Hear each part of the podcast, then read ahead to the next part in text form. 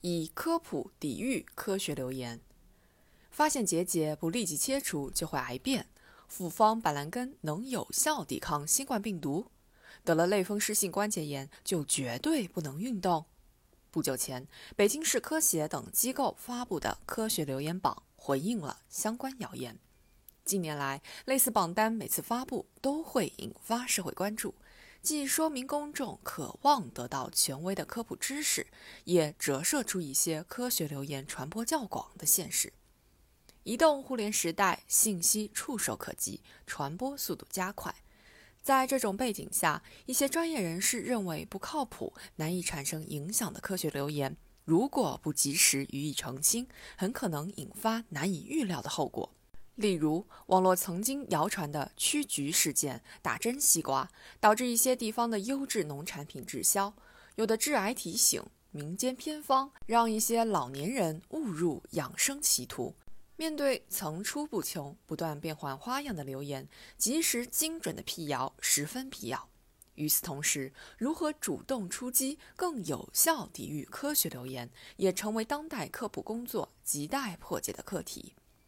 假借科学之名的留言时常出现，一定程度上是因为权威声音缺位。的确，公众对与自身相关的卫生健康、食品安全、气候环境等信息比较敏感。一旦遇到困惑，如果没有及时权威的信息，不少人会宁可信其有。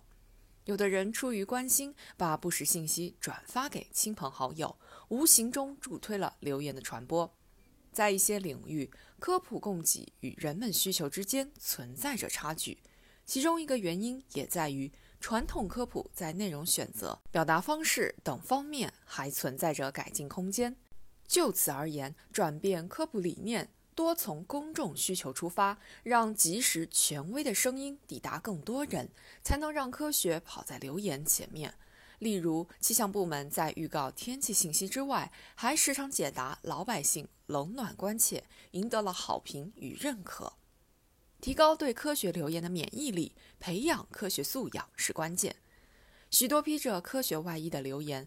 虽然不时夹杂着专业术语，甚至煞有介事地引用科学期刊，但只要稍加思考判断，并不难发现其破绽。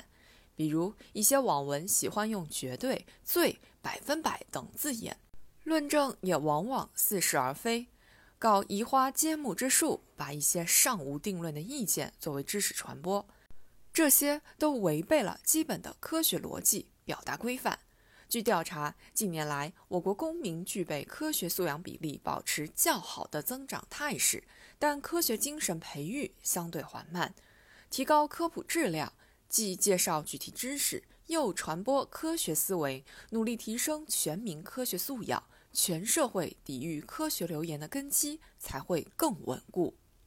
科学流言的传播有着复杂的社会心理因素，难以完全禁绝。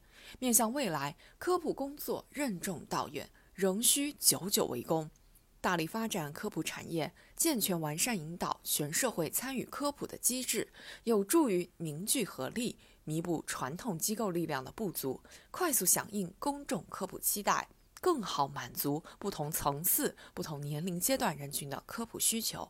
新冠肺炎疫情防控期间，不少专业人士在自媒体平台及时答疑释惑。帮助大家理性认识病毒，科学防疫。当科普渠道日益多元，科普产品更趋丰富，我们定能筑起更为立体的防御科学流言的屏障。